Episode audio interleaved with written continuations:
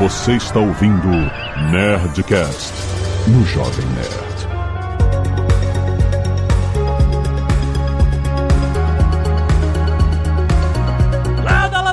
Nerds! Aqui é Alexandre Antônio do Jovem Nerd. Histórias vendem mais do que preço baixo. Olá pessoal, Leandro do Magalu. Seller gosta é de vender. Olá, Gilmar Teobaldi da Academia de E-Commerce. Bora acelerar, bora vender mais. Muito bem, nerd! Estamos aqui em mais um Papo de Parceiro. Você sabe, todo mês a gente fala aqui com o Marketplace Magalu pra gente entender como você que é seller, que tá entrando na plataforma, que já está na plataforma, pode vender mais. É isso, a gente sempre falou aqui. Tá no Magalu, no Marketplace, o mínimo que pode acontecer né, Leandro? É você vender mais. A ideia é essa. E hoje o papo é justamente como a gente entender esse ciclo todo de vendas, né? É contornar a sua venda mais eficiente. A gente tem experiências com a Nestor, coisas que a gente fazia. Como eu falei, as histórias, elas eram mais atrativas do que preço, sabe? A forma como a gente vendia contando histórias é uma coisa que, aliás, muita gente aprendeu recentemente a fazer no Instagram, no TikTok, essas coisas, cara. É muito impressionante como o marketing de produtos ganhou uma cara nova, uma cara diferente com todo esse universo de redes sociais. É impressionante. E mais tem muito mais coisas que a gente pode falar sobre o ciclo de vendas. Fica aí que esse papo tá muito bom.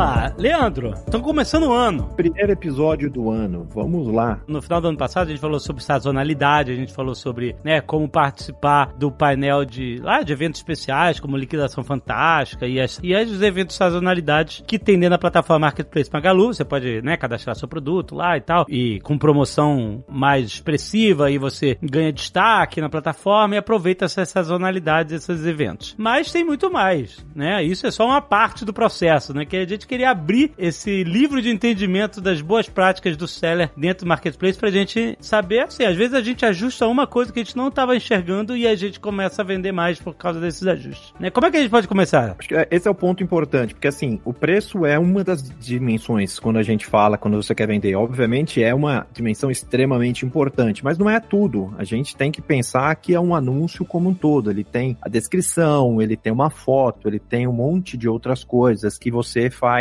para conseguir vender. Depois ele tem uma, um pós-venda, ele tem uma série de outras coisas que a gente usa para vender. Não é só o preço. O preço é uma das dimensões. Ele tem um preço, o preço do frete, ele tem o tempo de entrega, ele tem uma série de outras coisas. E aí a gente trouxe aqui o Gilmar, que tem muita experiência em venda de marketplace, para ajudar a gente a contar um pouquinho mais sobre dicas de como vender mais, de coisas que você pode fazer para melhorar o seu anúncio e poder vender cada vez mais. Gilmar, conta um pouquinho para quem está escutando a gente, um pouquinho da sua experiência, que tipo de produto você vende, conta um pouquinho do resumo da sua experiência no e-commerce. Eu já trabalho com comércio eletrônico tem mais de 10 anos, então já passei por várias fases aí do e-commerce. Assim, vender no comércio eletrônico não tem segredo. Você tem que ser profissional para vender dentro do comércio eletrônico. Falando de vender dentro da Magalu, não é diferente, é comércio eletrônico, Magalu Marketplace também, né? Então eu sempre falo que para vender, para você ser um bom vendedor, para você ter performance, você precisa focar em quatro pontos dentro do marketplace, que é você focar na oferta, reputação, logística e tráfego. A gente pode até explorar um pouquinho mais de cada um. E, mas você me perguntou, né, o que, que eu já vendi, né? Eu já vendi de tudo. Hoje, em 10 anos, a gente vai mudando de nicho para nicho. Teve uma época que eu vendia de brinquedo a cortina, a cadeira, enfim, vendia de tudo. Depois eu comecei a importar da China, uma importadora, é, trouxe muita cadeira de escritório, mala de viagem da China, então eu já tenho bastante experiência em diversos nichos diferentes, né? Mas como uma dica, assim, desses quatro pontos, né? Deixa eu falar da oferta primeiro, né? Por que que eu falo? Você precisa ser profissional. E ser profissional é você ter uma excelente oferta. Tem que pensar o seguinte: um comprador, ele entra numa loja física, ele é abordado por um vendedor experiente que usa muito marketing lá dentro. O bom vendedor, ele é bom de marketing também. Ele sabe convencer, ele sabe apresentar o produto, ele apresenta o produto de 360 graus, ele mostra detalhes do produto, ele gera um valor maior do que a percepção de preço e convence aquele comprador a passar o cartão e levar o produto da loja física, né? Quando a pessoa chega no marketplace, chega na Magalu lá, essa oferta, esse anúncio desse produto, ele deve fazer o papel desse vendedor da loja física. Ele tem que usar as mesmas palavras, ele tem que usar se um detalhe do produto é importante, o vendedor da loja física mostraria aquele detalhe para o comprador, tendo em vista que aquilo lá convence na hora de comprar, então tem que ter um zoom na foto lá dentro do marketplace mostrando aquele detalhe para gerar uma percepção de valor. Se o produto é mais caro, exemplo, tem produtos que as pessoas compram pelo gosto. Pensa aí num, em uma cortina. Tem cortina de 79 reais, tem cortina de 200 reais. E as medidas são as mesmas. Por que que é 200 reais? Você explicar, mostrar o detalhe, tem que realmente usar fotos de qualidade. Então a oferta, eu diria que existe dois tipos de produto, né? Produtos que as pessoas compram pelo gosto. Nossa, que bonito. Eu gostei desse produto. Que legal, eu quero esse modelo. Ele é um produto que você precisa gerar percepção de valor lá nas fotografias, que é diferente de você comprar, exemplo, um, todo mundo conhece, um iPhone. Se você comprar um iPhone, muitas das vezes a pessoa vai pelo quê? Pelo preço.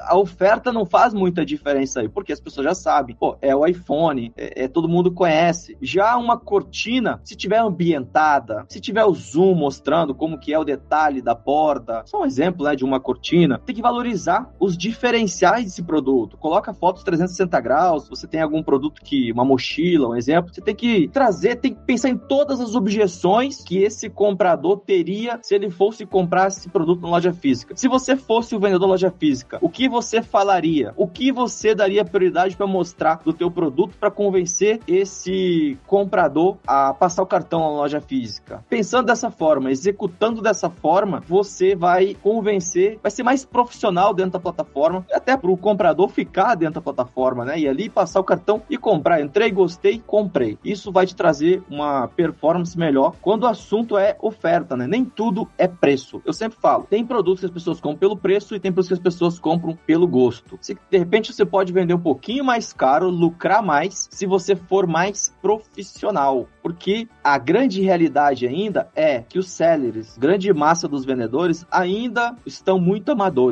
Se você for profissional, você se destaca e você tem uma, uma performance melhor dentro do marketplace. Isso no ponto oferta, é um ciclo, mas esse é no ponto oferta. Acho que seria essa a dica quando se fala de oferta, minha dica. Eu gostei da forma como você separou. Tem gente que compra pelo preço e produto que se compra pelo preço, produtos que compra pelo gosto. Eu costumava falar que era assim, que são produtos que são comparáveis e produtos que não são comparáveis. O princípio da internet veio com produtos que são comparáveis. Se você pensar lá, os primeiros produtos que se vendia na internet eram livros, DVDs ou coisas assim. Porque assim, um DVD, você sabe exatamente o que tem dentro no DVD, não tem surpresa, né? Tem, então assim, é um produto extremamente comparável. Aí é só comparar isso mesmo, não tem é, muita coisa. Mas à medida que você vai evoluindo, os produtos que vão sendo oferecidos na internet são produtos mais sofisticados e com mais variações. Aí são esses produtos que eu gostei da forma que você falou. São produtos que você compra pelo gosto, que eu gostei mais desse porque tem esse detalhe, gostei mais daquele porque tem aquele detalhe. Gostei dessa forma de separar, de categorizar os produtos. Achei bem, bem interessante.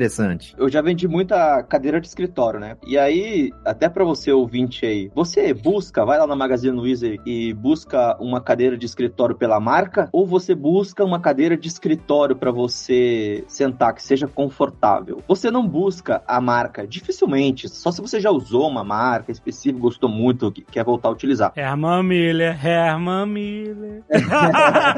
Nossa, cara, não, assim, é claro, eu não posso, porque a cadeira é cara, quem não sabe, Herman Miller é uma cadeira caríssima. Sim. Mas assim, eu passo o dia inteiro trabalhando sentado no computador. A gente comprou pro nosso escritório, eu e a Zagal, acho que tem uns 12, 12, 13 anos. A gente comprou essas cadeiras. Elas são extremamente ergonômicas e tal, fazendo propaganda de graça pra Miller, olha isso. Mas eu vou te falar uma coisa, tem 12 anos, certo? Sim, sim. A cadeira tá nova, eu estou sentado nela agora, tá nova, tá zero, sabe? Eu quanto cadeira que eu tive que já que, tipo assim, em um ano, dois anos já tava moída, já tava caindo aos pedaços e tal, eu tive que comprar outra e tal. E, enfim, um exemplo, é claro que você pode procurar por marca em qualquer produto, até mesmo cadeira. Normalmente as pessoas não fazem isso porque você vai procurar algo, um meio termo, algo que, que tem um custo-benefício melhor. Ou algo que te convença a comprar. Por quê? Você vai comprar, né? Eu sei porque eu vendi cadeira, muita cadeira. E, e o que acontece? As pessoas, elas compram aquela que parece ser mais fofinha. É, ah, aquela que parece. Então, assim, você tem que trabalhar muito as fotos. As pessoas acham, não, cadeira, o que vende cadeira na internet? É preço ou é foto? Acredite, amigo. Preço para aquelas pessoas que realmente estão ali com o financeiro muito apertado, que independente de você ter a, a melhor foto do mundo, a melhor cadeira do mundo, ela não vai comprar aquela mais cara. Só que o cara que tem um, um, uma situação um pouquinho mais favorável financeiramente, ele quer comprar a mais confortável. E qual que é a mais confortável? Aquela que parece ser mais confortável.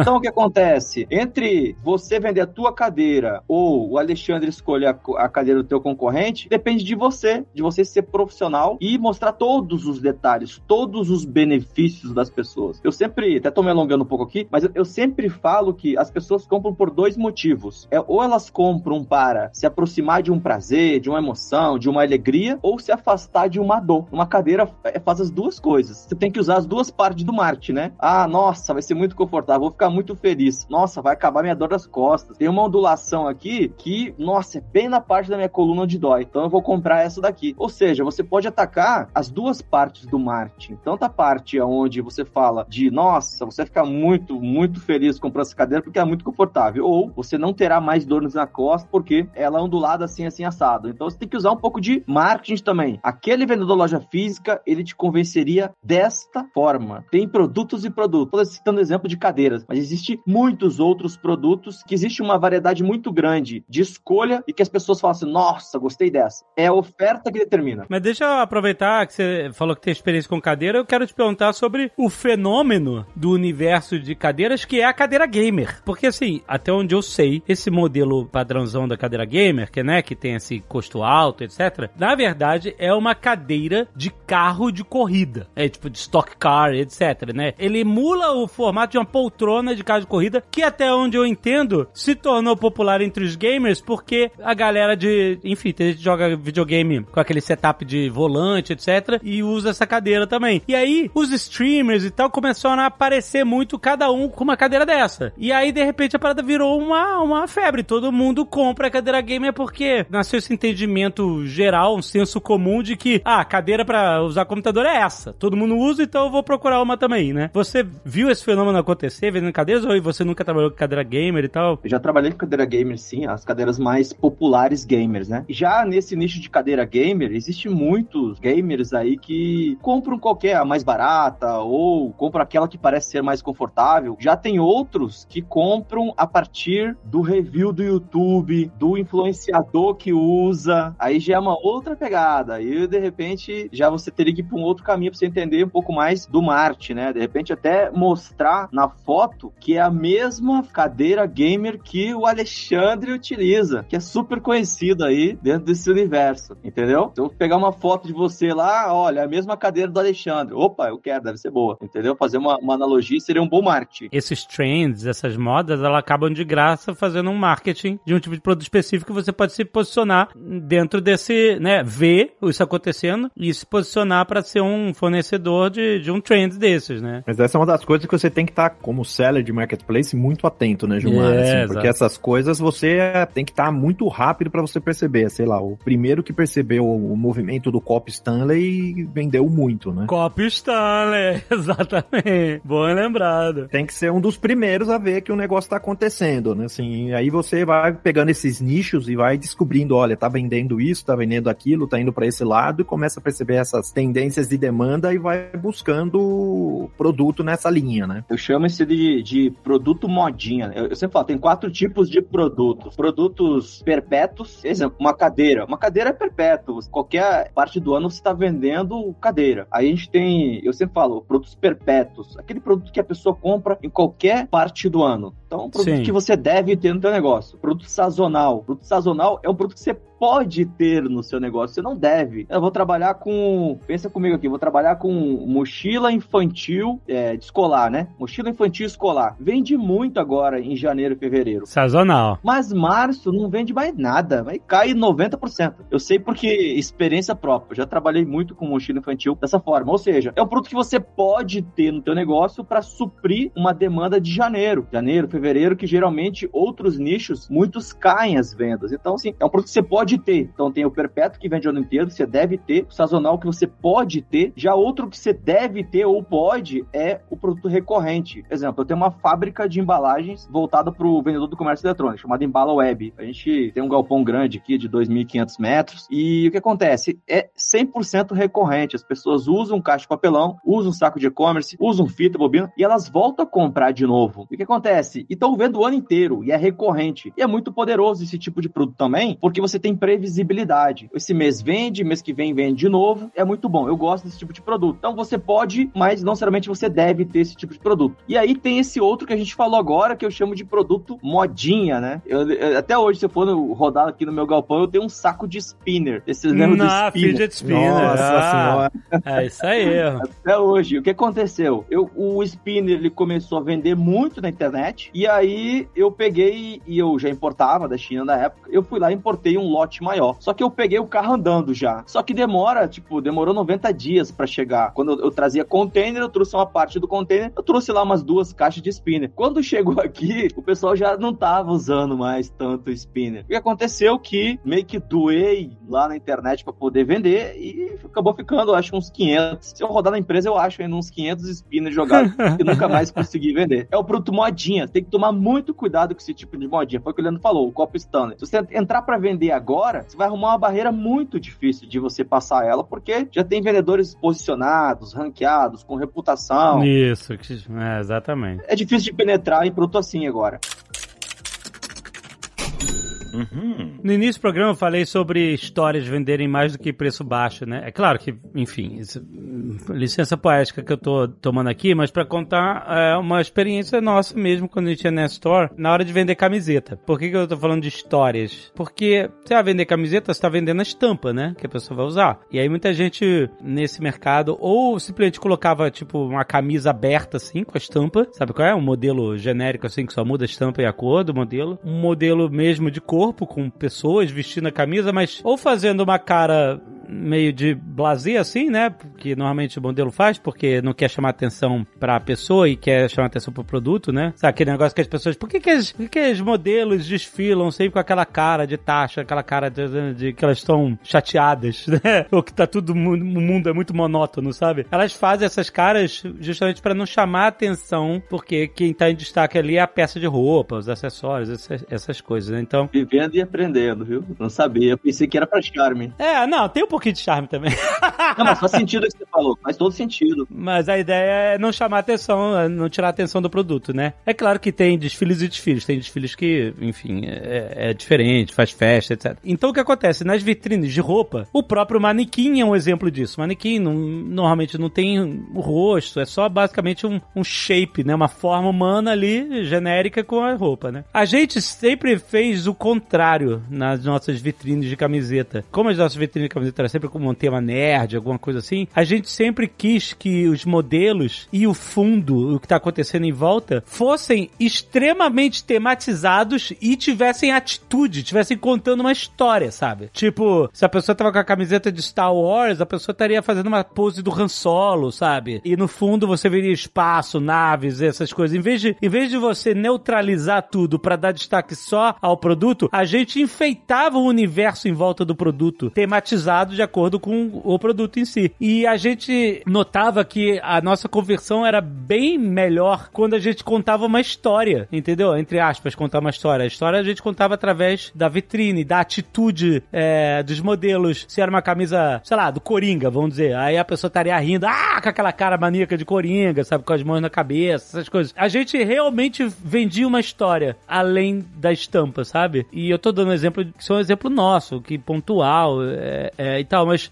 a gente realmente acredita que isso pode ser feito em qualquer tipo de produto, qualquer vertical, entendeu? Quando você vende uma história, a gente já viu tantos é, exemplos de, de pessoas que começaram, até mesmo artistas que passaram a vender sua arte pela internet, sei lá, a pessoa faz commission, ou cria produtos, cria móveis, etc. Quando a pessoa conta uma história, as pessoas que estabelecem uma conexão com o público no Instagram, etc., nas redes sociais, o que for, no TikTok e tal, a relação de compra e venda é muda, ela, ela ganha um, algo a mais, entendeu? Em que o cliente realmente tá ali não só pelo preço, não só pelo produto em si, mas por toda a história que aquela marca tá contando, entendeu? É, um diferencial, né? É Marte, né? Se você vender barraca camping, por que não colocar uma foto lá da barraca armada num local de camp, né? Um local bem legal de camp, na beira de um rio, com o filho, com a esposa feliz dentro. Isso, isso tá contando uma história, exatamente. Com um fogãozinho aceso lá, um fogãozinho de chão, fazer esse negócio. Ah, vai vender uma mochila camping pra um, pra um escalador. Pegar, faz um bom Photoshop, coloca o cara lá na, no, no, topo de uma, de uma montanha, olhando pra paisagem. Cara, isso inspira qualquer pessoa que gosta de fazer uma escalada, sabe? É totalmente diferente de você chegar e botar o produto, aquele fundo branco e o produto lá. É outra história. Exato. Isso não é só o preço, é isso que eu tô falando. Isso tem o seu valor de você mostrar, inspirar e mostrar o caso de uso do produto. Isso tem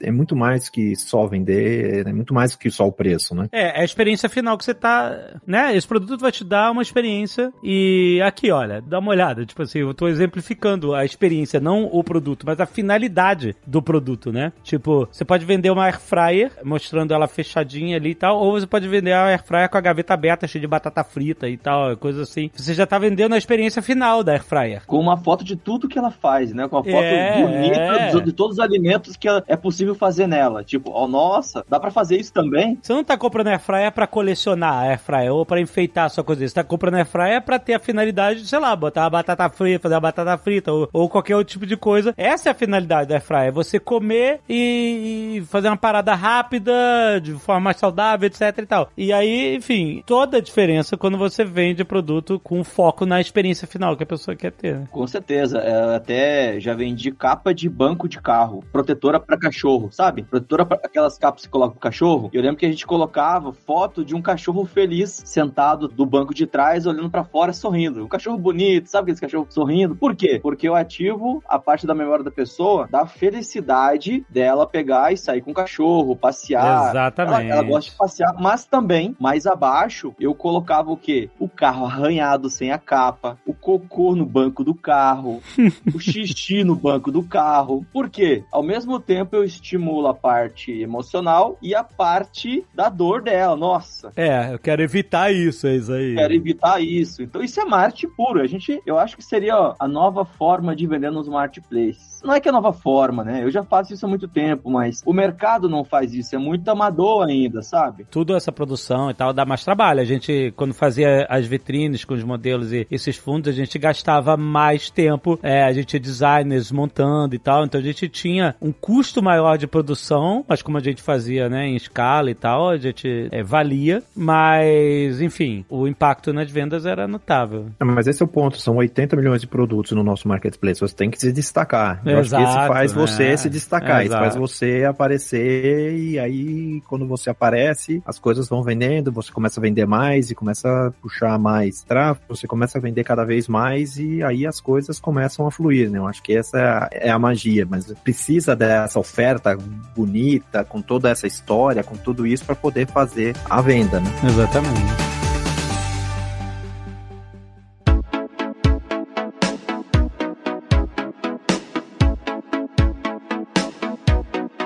Gilmar, acho que tem um outro ponto que é importante também dentro do marketplace, é manter como seller a reputação dentro do marketplace. Marketplace, com todo marketplace, cada um com as suas regras, tem um indicadores que olha qual a sua reputação dentro do marketplace. Quanto você cancela de pedido, qual que é o índice de entrega que você faz, como você atende o cliente final. Então tudo isso vai compondo a sua reputação. E é importante você manter essa reputação, porque esse tipo de reputação ajuda a gente no marketplace, nos nossos algoritmos, a expor os seus produtos produtos na frente de outros sellers. Quando a gente olha, tem o mesmo produto, são muito parecido, preço parecido, vamos colocar o que tem a reputação melhor, o algoritmo vai ajudando a gente a fazer isso. Como que você trata esse assunto de reputação? É, você tocou na reputação na parte marketplace, a parte de estar tá aí na, na frente da gestão da Magalu, enfim, coordenação. Só que eu enxergo a reputação de duas formas. Eu enxergo a parte do marketplace. Quando você tem uma boa reputação, você tem uma boa relação com o marketplace? Quando você tem uma boa reputação, você tem um excelente cartão de visita para os compradores. Se você tem uma reputação ruim, o marketplace vai te punir porque você não está sendo um, um, bom seller, um bom vendedor. Se você não está sendo um bom vendedor dentro da Magazine Luiza, os compradores não estão satisfeitos, né? E aí não é bom para Magazine Luiza. Esse cliente que comprou uma vez aqui pode voltar a não comprar, logo você vai ser punido, vai perder ranqueamento, vai perder exposição dentro do marketplace.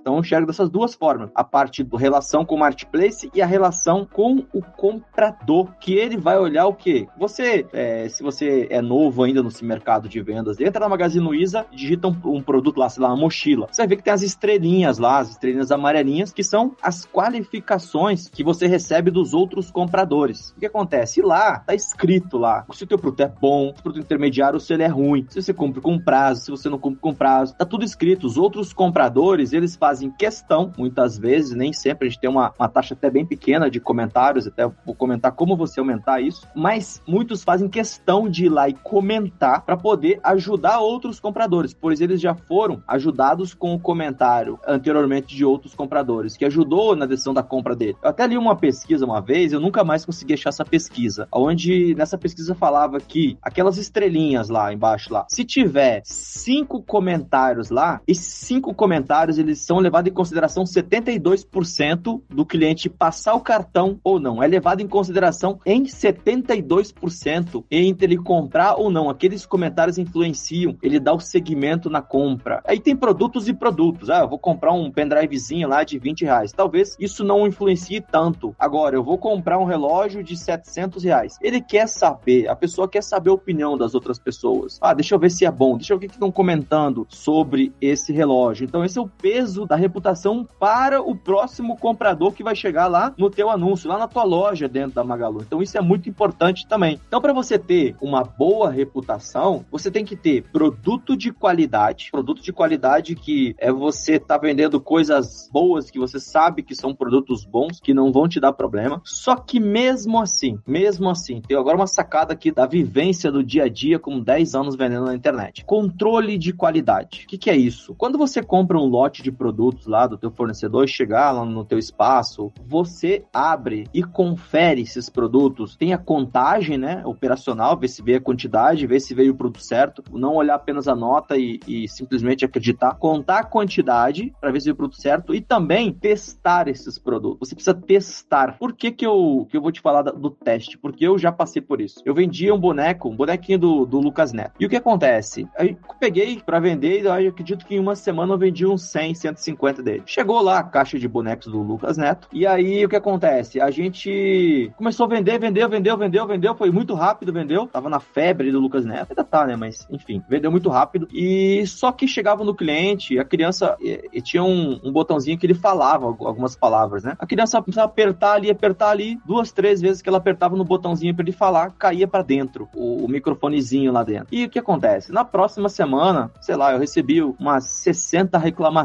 Por quê? Porque eu não fiz um controle de qualidade. Eu poderia ter feito esse controle, testado, e aí eu verificar que estava caindo para dentro e colar, colocar, colocar uma cola ali para ficar mais, mais resistente ou devolver. Olha, veio com defeito. Só que o que acontece? Eu estraguei o meu negócio por não ter feito esse controle de qualidade do meu produto. Então, assim, isso influencia diretamente em você ter uma boa reputação. Produto de qualidade, controle de qualidade, cumprir com prazos. Se lá a, a hora da, da pessoa comprar aparece lá, chegar em três dias. Ou se utiliza uma, uma logística do mesmo dia, que também tem na Magalu, vou entregar aqui na região metropolitana de São Paulo, exemplo. E você entrega dois, três dias depois, você posta por dois, três dias depois, isso a pessoa pode até não devolver, ela pode até ficar com o produto, mas ela vai escrever, vai dar uma estrelinha para você e vai escrever feio lá nos comentários. Então, assim, o marketplace te vê como um mau vendedor é uma consequência do que você tá fazendo lá no, digamos que, na operação, lá no campo de batalha, que é realmente aparecer para os próximos consumidores. Então, assim, eu acho que esse, esse, esses são os pontos aí que você tem que tomar muito cuidado. É, um bom ponto, porque porque a relação do pós-venda,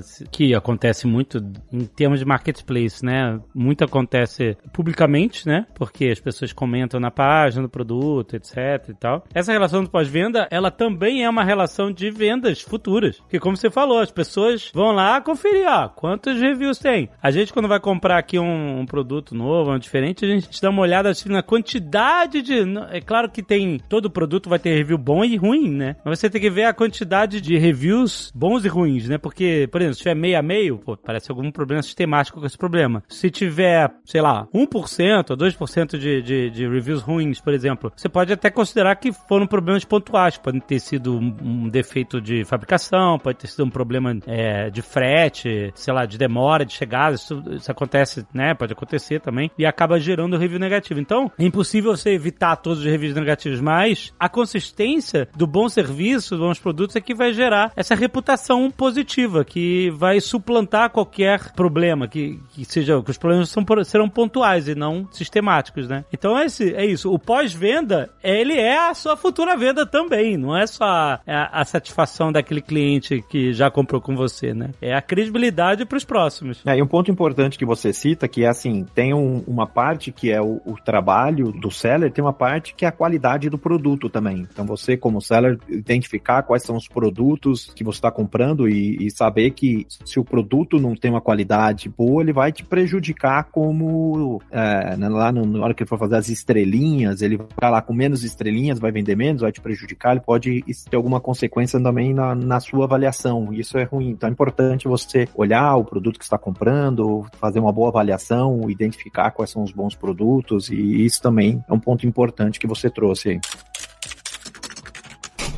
Uhum. Uma outra dica que influencia diretamente na tua reputação é o saque, né? Você responder prontamente. Muitos produtos você consegue resolver através da intermediação. Você ir lá resolver o problema do cliente, né? Realmente resolver, ir lá resolver, você não vai ter uma má reputação porque você resolveu, vai ficar satisfeito com o teu produto porque foi resolvido. Agora, existem umas particularidades, muitas vezes, no início eu brigava com o cliente. Eu pensava muito em mim só. Ah, sei lá, vendi, tô vendo aqui um, um, microfone da Sony, de lapela. Aí chegou lá, o cliente usou lá uns 15 dias, e aí ele abriu lá uma intermediação, uma reclamação, dizendo que o microfone é, não funciona e que deu defeito, enfim. E teve uma época que eu achava, não, não tem como, isso daí é mau uso. Colocava tudo que era mau uso, né? E, e realmente, às vezes, tem os clientes que eles fazem o mau uso e acabam estragando, né? Tem algumas pessoas que, que elas utilizam de má fé, mas isso não é a realidade, essa é a exceção, né? Cada mil, um vem e faz alguma sacanagemzinha. Só que o que acontece? Antes eu, eu brigava com esses clientes. Antes eu brigava, eu falava que é, era mau uso, às vezes eu não tinha certeza, mas mesmo assim eu falava que era mau uso, até eu entender, até a chave virar, né? Eu falei, cara, eu tô pegando aqui, tô brigando com o cliente, o cliente acaba ficando com o produto às vezes, ou me devolve, mas ele vai lá e qualifica. E aí ele vai lá e qualifica de que jeito? Ele destrói, ele destrói com você, vendedor, ele destrói com o teu produto. Ele vai lá e faz um comentário muito ruim do teu produto. E aí o que acontece? Isso com você perde muito mais. Olha só, olha o raciocínio. Você perde muito mais com esses comentários negativos, que são bem negativos, porque muitos outros compradores deixam de comprar de você por conta daqueles comentários ruins. Então, assim, eu hoje, ah, eu, eu, eu, eu meço o tamanho do prejuízo. Ah, teve um problema aqui de, de ah, exemplo, eu vendi a cadeira do escritório. O cliente fala, ah, chegou rasgada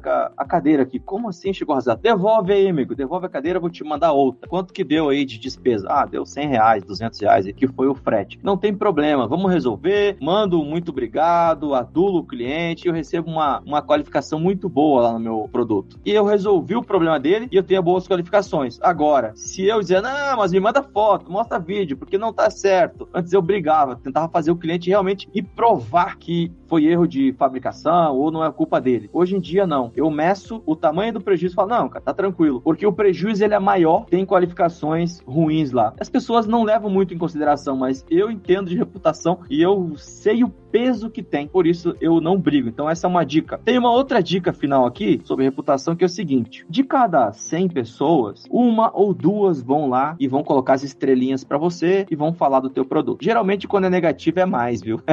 é, realmente é mais. Mas quando é positivo, uma ou duas vão lá e vão falar. A pessoa chegou, gostou do teu produto, só que por algum motivo, né, não acaba que ela não vai lá e, e dá a opinião dela sobre o produto. Quando eu tô começando, quero fazer um trabalho de reputação, eu faço um trabalho de encantar o cliente e solicitar que ele me qualifique. Como assim encantar o cliente, Gilmar? Você vender um produto, digamos que eu tô vendendo aqui um, um capacete de pedalar, capacete da pessoa pedalar. O que, que eu mando junto para ela? Eu mando para ela, não anuncio, não coloco no anúncio. Eu mando uma luvinha, uma luvinha de pedalar, aquelas de meio dedo. A pessoa tá comprando um capacete, eu mando uma luvinha. Nessas vendas que eu mando esse brinde aí, meu, a minha lucratividade cai bastante. A percepção é o seguinte, uma luvinha custa 30 reais. Só que eu paguei 8 reais, 7 reais na luvinha boa. O que acontece? A minha percepção é que eu diminui 8 reais na minha margem de lucro. Só que a percepção daquele comprador é que ela ganhou de graça, sem promessa de brinde, sem nada. Ela ganhou um mimo de 30 reais. Nossa, que legal. E tem um textinho aqui junto com a luvinha, é seguinte, a nossa reputação lá dentro da Magazine Luiza é muito importante. Então eu peço que você nos qualifique quando for solicitado ou entra lá na venda e nos qualifique positivamente se o produto atendeu às suas expectativas, que é muito importante tanto para relacionamento com o marketplace quanto os novos compradores. Dê sua opinião sincera. Rapaz, vem aquele depoimento lindo que convence outras pessoas a comprar o produto, porque o depoimento daquela pessoa é muito legal, porque além de ela vir lá, ah, não, gostei do produto, ela ainda traz um elogio junto com o depoimento. Isso é marketing. A gente está se diferenciando de outros vendedores que às vezes nem tem qualificação. O teu tem e tem muito boa ainda. Então, isso é marketing. Isso é uma forma de você se destacar de milhares de outros vendedores, né? Que tem no, no marketplace também. Uhum. Bom, a gente já falou que para se destacar como vendedor, né, ser um bom seller dentro da Magalu, é importante você focar na oferta, você ter aí fotos de qualidade, um anúncio como um todo é, de qualidade. Nem tudo é preço, a oferta é tão importante quanto você ter um bom preço dentro do marketplace. Depois a gente falou de reputação, né, você focar muito na reputação, ter boas estrelas. Mas a gente também sabe que logística é uma coisa que faz muito diferença também. Faz toda a diferença na hora de é, da decisão de compra, na hora de ranquear melhor os produtos dentro do marketplace. Enfim, eu queria que o Leandro falasse um pouco para nós aí sobre um pouco da malha logística da Magalu, como que essa malha logística pode ajudar o vendedor também, né, Leandro? A gente tem no Magalu todos os serviços para ajudar quem está começando. Você que está começando, não precisa se preocupar com toda a parte logística. A gente faz a venda e ajuda você que está começando, não precisa se preocupar com nada disso. Então, desde quem está começando, a gente oferece nossa própria loja para você ir lá fazer a postagem do seu produto, até quem já tem bastante operação, que a gente faz a armazenagem completa. Então a gente leva para os nossos CDs e a gente tem um centro de distribuição aqui em São Paulo já funcionando, em Minas, que a gente pode fazer o que a gente chama de fulfillment, que é a armazenagem completa. Eu levo o produto para lá, deixo ele armazenado com a gente e o dia que fizer a venda a gente faz a distribuição desse produto pelo Brasil. Então a gente tem todo o serviço de logística, incluindo entrega rápida, a gente pode mandar motoboy. Para você é, é transparente, você recebe uma etiqueta para você imprimir, colocar na sua caixinha e poder faz a embalagem, põe na caixinha, a gente faz essa distribuição para você. A logística, a gente dá todo o serviço de logística para quem está começando e para também quem já está mais avançado nas vendas. Então a gente tem o portfólio completo de logística para quem quer vender através do marketplace. Legal. E utilizar, né, aquilo que é oferecido, né? Se, tipo, o full, o fulfillment, né? Se for oferecido, é, não pensa duas vezes o fulfillment. vai lá e manda teus produtos pro centro de distribuição da Magalu, com certeza isso aí vai te ajudar aí dentro dos motores de busca, dentro do, do Marketplace. É, ele ajuda bastante, então a gente já está com ele aberto para todos os que quiserem participar. A gente está com uma tarifa promocional até junho, então ele tem, para quem está no full, o valor de distribuição ele é menor do que qualquer outra modalidade e a gente não está cobrando o valor de armazenagem, nada. Então, assim, ele é totalmente gratuito para quem está operando, é um estímulo muito grande para você participar com a gente nessa modalidade. Eu, como vendedor, né, como seller, eu diria assim, não perca tempo, não perca o oportunidade. Essas oportunidades, sempre que elas vêm, elas vêm muito boas, né? Depois elas passam pra frente. Depois do meio do ano, final do ano, já vai começar a cobrar, já não. Então já vai ter mais gente lá. Então agora é o momento de você, se você já vende aí na, na Magazine Luiza, verifica a possibilidade de você mandar seus produtos aí pra logística fulfillment do, da Magalu. Mas você, lembrando, é, a gente já falou isso aqui, mas só pra relembrar, a pessoa também pode ter uma operação híbrida, né? Ela pode ter a logística híbrida no sentido de eu posso ter meu galpão, posso ter minha distribuição aqui e posso ter produtos também no fulfillment com Magalu, certo? Certo, isso é. Você decide isso produto a produto. Você pode pegar alguns dos seus produtos, mandar lá para o centro de distribuição, você mantém parte dos seus produtos com você. É uma decisão que você toma produto a produto, não precisa. Não é um ou outro, né? Você não precisa escolher um ou outro. É, não é um ou outro, não é. Não precisa tomar essa decisão. Olha, a decisão foi tudo para um lado, tudo para o outro. Você vai, experimenta, manda alguns produtos e, e, e você vai aprendendo e até aprender a dimensionar e poder fazer essa operação. Eu acho muito importante ressaltar isso, porque, né, às vezes a pessoa fica com medo de tipo assim, ah, não, peraí, eu já tô sabendo fazer a minha operação aqui, eu não quero mexer nisso porque tenho medo de quebrar a minha operação. Você não vai, sabe, você imagina, ah, se eu tivesse que mudar todo pro fulfillment, já pensou se tem algum problema e aí eu não consigo honrar as minhas compras e tal. Não, você pode testar com um produto. Você pode ter um ou dois ou três, vai colocando cada vez mais produtos e tal e, tipo, vai entendendo a diferença. Você mesmo pode fazer uma análise interna das vendas e custos de logística de cada produto que você tem com você ou com Fulfill Magalu e aí você vai vendo sem precisar se comprometer completamente, né? Você vai entendendo, né? Botando o pé na água, vendo a temperatura para você ter essa segurança a mais de que através do Fulfill Magalu você vai, enfim, ter mais benefícios do que só estiver trabalhando sozinho e tal. Bem, é bem legal. É um puta programa, cara. E para concluir, Gilmar, porque como que você, é, que dica você dá para quem tá na plataforma aproveitar as promoções, aproveitar do tráfego que a gente tem? A gente acabou de passar pela nossa liquidação fantástica, no que foi agora no comecinho de janeiro. Que dica você dá para quem tá também dentro da plataforma aproveitar o, as, utilizar desse volume de clientes passando pela plataforma? Legal, Leandro, esse é um assunto bem legal. E quando a gente fala de vender na internet, a gente tem que entender qual é o teu momento, né? Se você está começando, você não tem uma relevância dentro do marketplace ainda. Você não. É como você entrar num ônibus cheio, você não vai querer sentar na janela de cara. Você vai ter que esperar descer as pessoas, esperar o teu momento para você aparecer lá na janela. Vamos citar um, um, exemplo aqui. A gente falou de cadeira de escritório, né? Ou, sei lá, uma mochila. Uma mochila de notebook. Digamos que você está vendendo agora lá a tua mochila de notebook. Você começou um seller novo, colocou suas mochilas para vender lá. Você tem lá 100 variedades de mochila. Você não vai aparecer logo, a pessoa, o comprador vai digitar lá, mochila notebook. Ele nem sabe qual que ele quer comprar ainda. Não vai ser você que vai aparecer logo lá na frente, na primeira página de busca. Cada página de busca tem lá, sei lá, acho que uns 30 ou 50 anúncios, agora não lembro de cabeça. Não vai ser você que vai aparecer logo nos 50 produtos. São vendedores que já estão no mercado e você precisa galgar posições. Digamos que você aparecer aí, vai para página 2, para 3, para 4, você vai aparecer lá na décima página de buscas. Você não está ainda ranqueado, você não apareceu na frente ainda. Quem aparece ali na frente conquistou uma coisa que eu chamo de tráfego orgânico dentro da Magalu. São vendedores que, quando o comprador digita mochila notebook, ele já aparece no topo. Pum, logo na primeira página aparece a mochila desse comprador. É uma forma de tráfego orgânico e você precisa conquistar isso. E a conquista desse tráfego orgânico, ele vem a partir do quê? De você ter uma boa oferta, de você ter uma boa reputação, de você ter a logística adequada e aí você trabalhar o tráfego. O tráfego é receber visitas. Enquanto você está lá atrás, lá na décima página ainda, você não recebe muitas visitas. E aí existe alguns motores que podem fazer você acelerar esse processo de receber visitas, ter vendas, ter reputação. Esses motores são através de você participar das promoções dentro do teu portal lá do Cérebro da Magalu, tem central de promoções, lá tem a parte de promoções. Entra lá e verifica as quais que você pode é, implementar no teu negócio. E todo momento muda, né, Leandro? Teve a Ação Fantástica, toda hora vem novas promoções que você pode criar lá dentro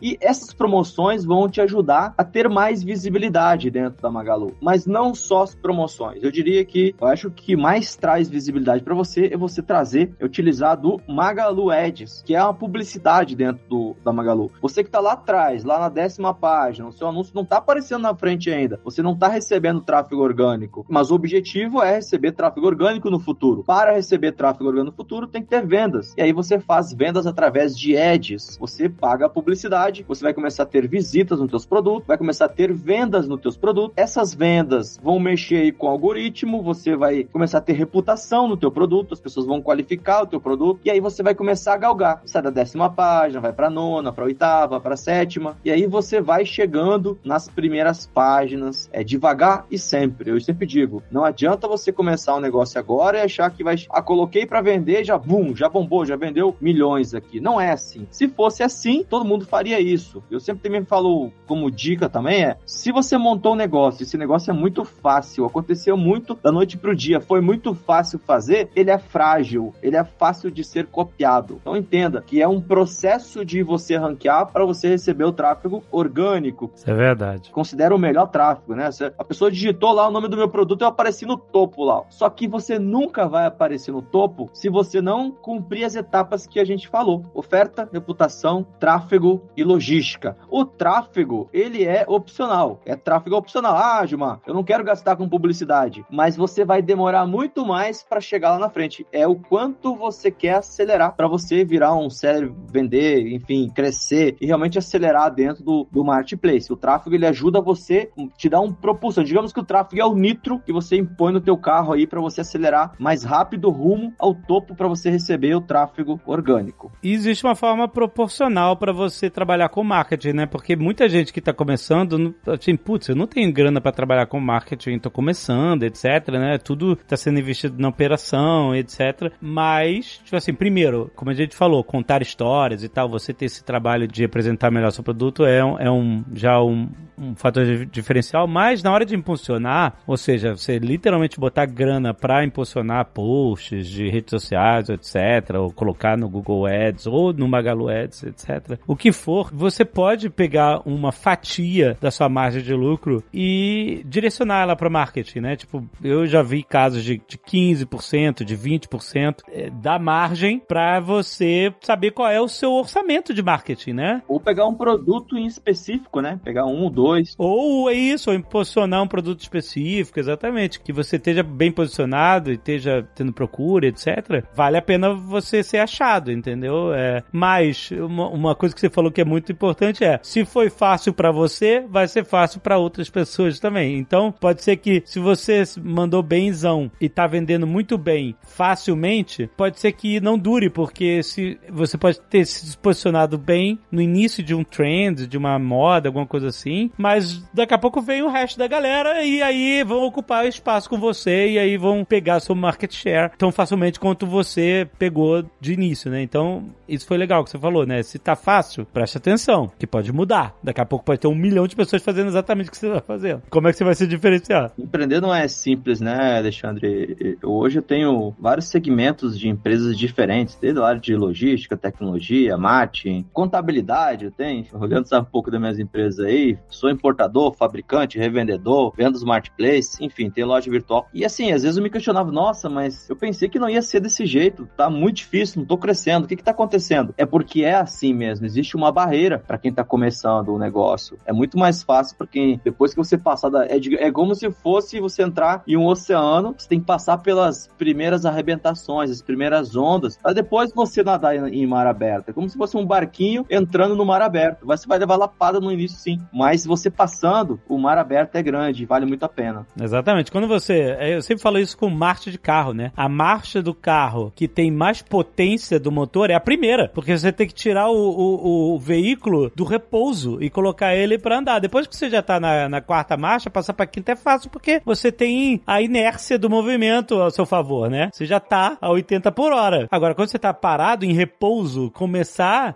é onde realmente exige mais esforço e onde você tem mais dificuldades, é, muito mais problemas para resolver, e, enfim, tem pouca grana, e, é, mas assim, tendo estratégia, tendo planejamento, pensamento de como dar um passo de cada vez, sem dar um passo maior que as pernas, para você não, se quebrar todo e tal, é a forma como a gente, por exemplo, nós começamos, né? A gente começou isso, um passo de cada vez, entendendo os processos, etc. A gente não entendia nada de logística quando a gente começou, absolutamente nada. E fomos aprendendo, aprendendo a cada dor nova, aprendi, nascia um processo novo, né? Enfim, tudo isso é, é parte dessa jornada, né? Muito legal esse conjunto de, de dicas e, e, relatos, né, cara, que mostra que tudo que vende, né, tem essas dores em comum, essas dores, essas vitórias em comum também, né? Tem muita oportunidade também, né? O Leandro falou um número interessante, 80 milhões de produtos diferentes. Se você tá trabalhando aí, tá encontrando uma certa concorrência no teu nicho de mercado, lembra que tem 80 milhões de itens diferentes para você trabalhar. Basta você ir atrás de um mercado menos concorrido. É verdade, é verdade. Por isso é importante, às vezes, por exemplo, se você tem uma loja de produtos esportivos, eu assim, não, eu posso vender bola, chuteira, camisa de esporte, etc e tal, mas eu não posso vender uh, videogame na minha loja de produtos esportivos. Assim, você pode abrir uma, uma loja de videogames, né? Você pode criar uma marca nova, criar uma, um, um outro segmento, um outro negócio, né? E achar sinergias dentro do seu negócio também, de serviços e atribuídos a produtos, por exemplo, a Best Buy nos Estados Unidos. Como é que a Best Buy compete com a Amazon? Eles vendem um monte de serviço, um monte de assinatura de serviço. Tem o, o Geek Squad lá, que é a divisão de pessoas técnicas que instalam TVs, computadores, coisas eletrônicas na casa dos consumidores e fazem manutenção disso. A pessoa pagar uma mensalidade. Quantos compradores entendem como instalar um modem, sabe? Como fazer uma rede dentro de casa de Wi-Fi, etc, né? Eles acharam essa necessidade do mercado e criaram divisões de serviços. E é uma outra fonte de receita, que não é só compra e venda de produtos, né? E lucrativo, né? Pra caramba. Pra quem tá começando aí a trabalhar com vendas na internet, eu diria que a maior sacada é pensa fora da caixa. Grande parte de muitas pessoas me seguem nas redes sociais, né? A gente tem uns 400 mil seguidores hoje de e-commerce. Eu recebo muita pergunta, Gilmar, você acha legal vender capinha de celular? Cara, todo mundo que começa a vender na internet pensa em vender capinha de celular, quer vender acessórios para celular, carregador de celular. Então, isso daí tá muito manjado. Isso daí, pô, se, se vem na tua cabeça facilmente, é porque, cara, já tá manjado. Agora, você já pensou em vender? Não tem as cadeiras com uma cadeira de ferro ou até de madeira? Você não usa uma proteçãozinha embaixo dela de borracha, redondinha, aquele? Sabia que vende pra caramba assim na internet? Caraca. Aquela proteçãozinha pra cadeira não arranhar o piso da casa. Vende demais aquilo. Mas você que tá nos escutando, já pensou em vender isso? Já pensou em vender um outro produtinho que às vezes eu vi que vendia demais? Tem umas borboletinhas que você coloca embaixo de nicho. Sabe esses nichos que você coloca na parede para que você coloca para colocar decoração, os nichos de madeira? Uhum. Embaixo tem um, um Lzinho, né? Tem um Lzinho que prende na parede, prende no nicho e prende na parede. Eu falei, cara, isso aqui vende tudo isso. E o que acontece? Fora da caixa. Então, assim, a dica é: pensa fora da caixa. Procura produtos que a grande massa não pensaria em estar tá vendendo. Aqueles óbvios já tem concorrência. É mais difícil de penetrar. Não é impossível, mas é mais difícil. Mais difícil. Muito bom! Excelente dicas.